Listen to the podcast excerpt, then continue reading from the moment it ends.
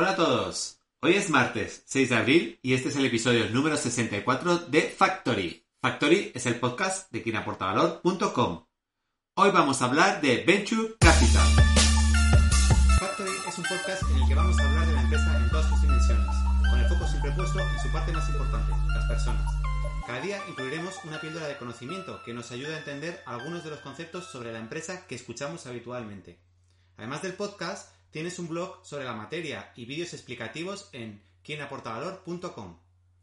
La primera pregunta que surge es, ¿por qué hablar de Venture Capital? Recientemente he leído Los secretos de Silicon Valley, las claves del Venture Capital, de Scott Cooper. Me ha recordado lo que ya vi en la clase de Entrepreneurship del EMBA. No todo, pero muchas de las ideas sí que las pude eh, iniciar, me pude iniciarme en ellas en el EMBA. Pero aquí Scott Cooper pone ejemplos más actuales y digamos con ideas más prácticas y apegadas al, terreno. El libro se aprovecha de la experiencia del autor como emprendedor primero y sobre todo como managing partner de Andresen Horowitz, uno de los más reputados venture capital que existen.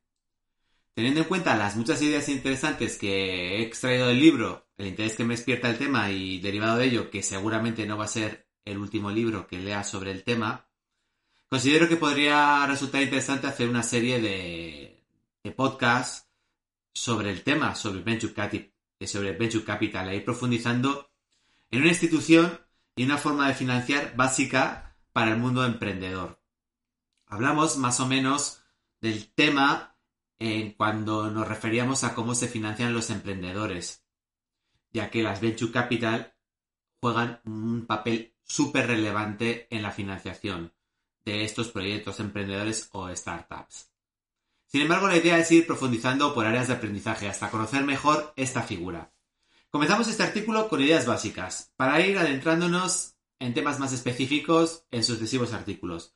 Vamos a ir abriendo boca. Lo primero a tener en cuenta, los emprendedores y los venture capitalists no están en bandos contrarios.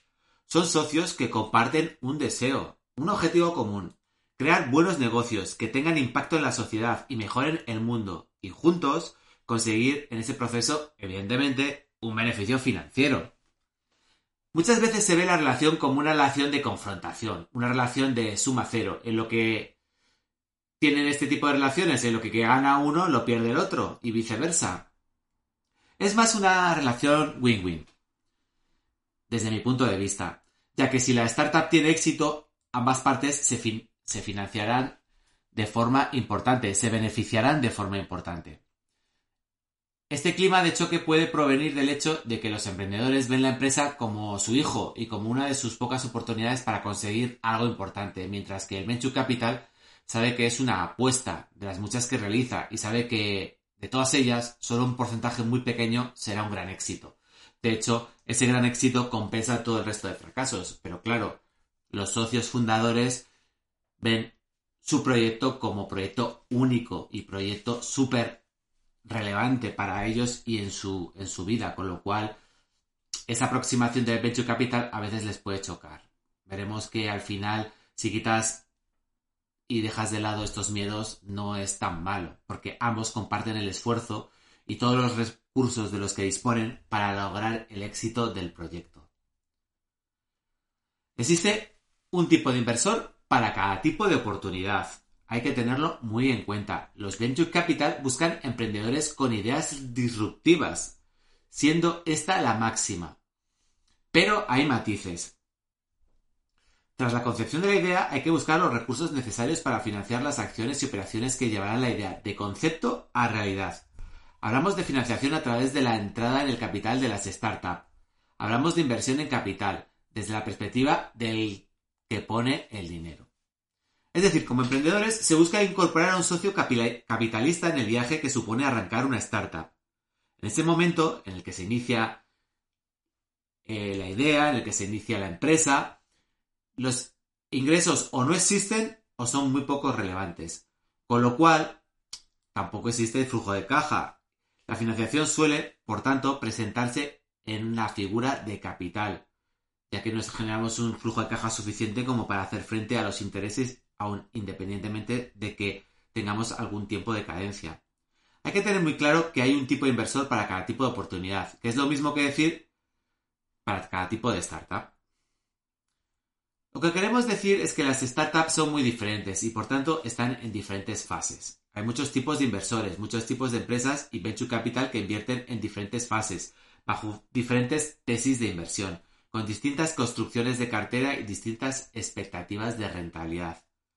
Las startups pueden encontrarse en una fase de desarrollo muy temprana, incipiente. De hecho, puede que no exista empresa o entidad jurídica en la que invertir todavía.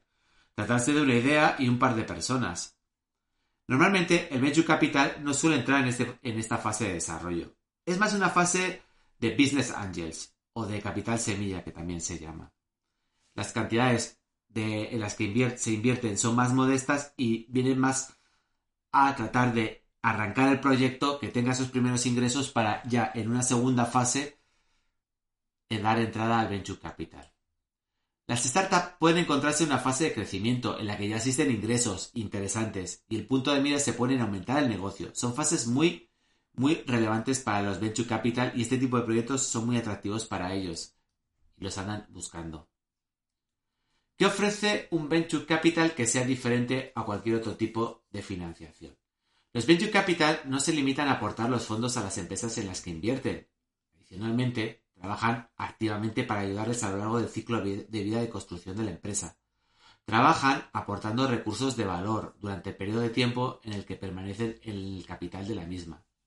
En general, ayudan a sus inversiones a tener éxito. En particular, el valor adicional que suele aportar es el siguiente. Ayudan a identificar empleados y ejecutivos de talento que se pueden incorporar a la empresa. Buscar empresas que pueden ser pioneras y early adopters probando los productos de la startup, productos o servicios.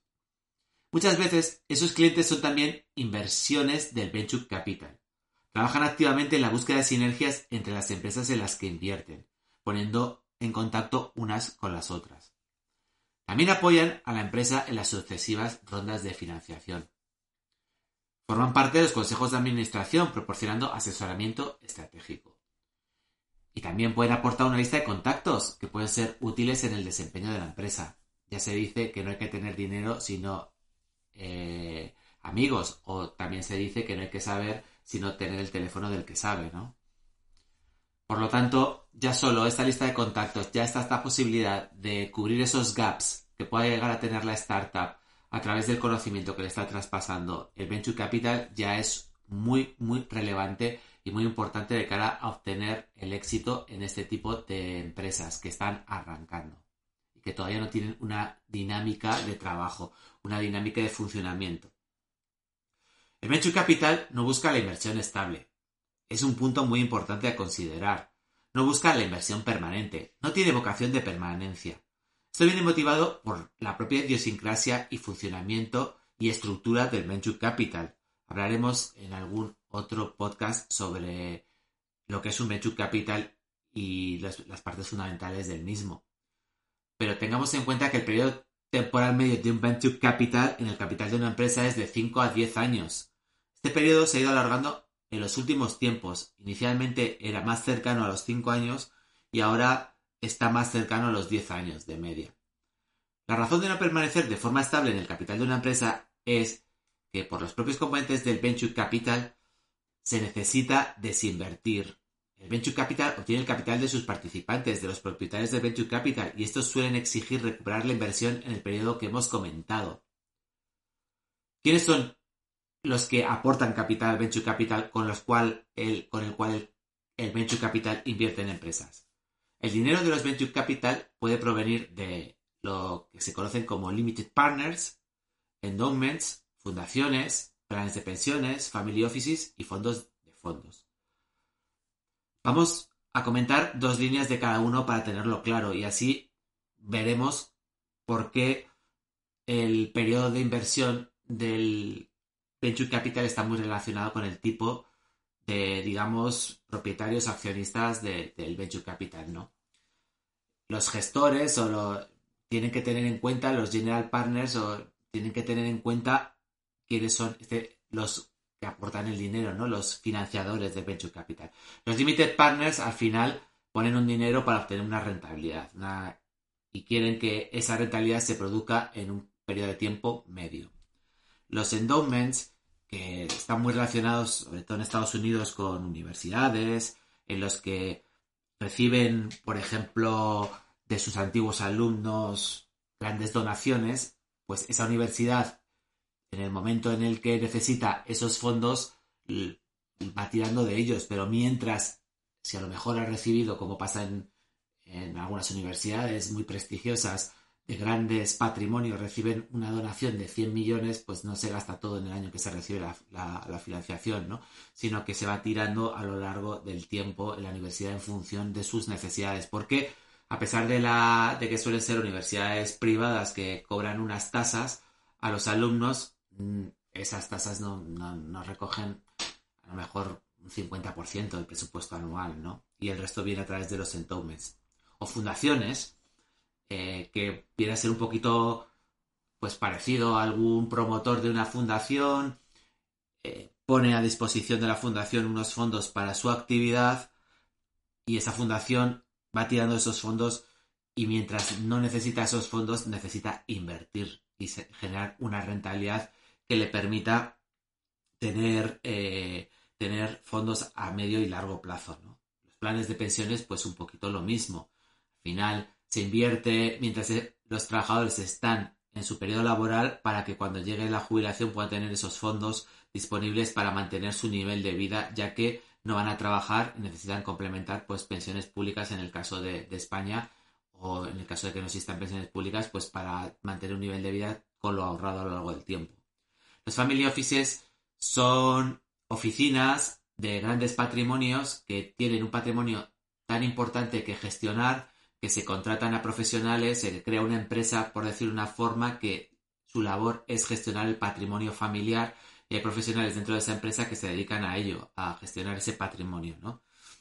Y fondos de fondos, pues bueno, fondos que invierten en otros fondos. Como vemos, al final existe una necesidad de, para el funcionamiento de estos aportantes de fondos en la venture capital necesitan poder recuperar su inversión en unos periodos de plazo determinados para poder seguir tirando de ellos. No tienen vocación de inversión permanente, sino que invierten temporalmente porque en ese periodo de tiempo no van a necesitar esos fondos, pero los van a necesitar a medio plazo. La forma en la que un venture capital sale de la startup normalmente y casi en la totalidad de los casos es mediante tres figuras. Una OPV, oferta pública de venta, es decir, una salida a bolsa para proyectos de cierto tamaño y con un apetito inversor en el mercado. Nuevas acciones que salen a bolsa. En Estados Unidos la llaman IPO. En, España OPV. Una operación de money que no es otra cosa que una venta. Eh, es decir, esa empresa se pone en venta, se pone en el mercado y otra empresa la compra o bien para mantenerla de forma individual y complementar el grupo de empresas o para fusionarla y adquirir el negocio, la tecnología o aquello que aporte, ¿no? Una venta pura y dura. Y en el caso de que no ha habido éxito, pues una quiebra y liquidación, si el proyecto no llega a buen puerto. Bueno, estas son algunas de las ideas iniciales que tenemos que tener en cuenta a la hora de hablar de Venture Capital.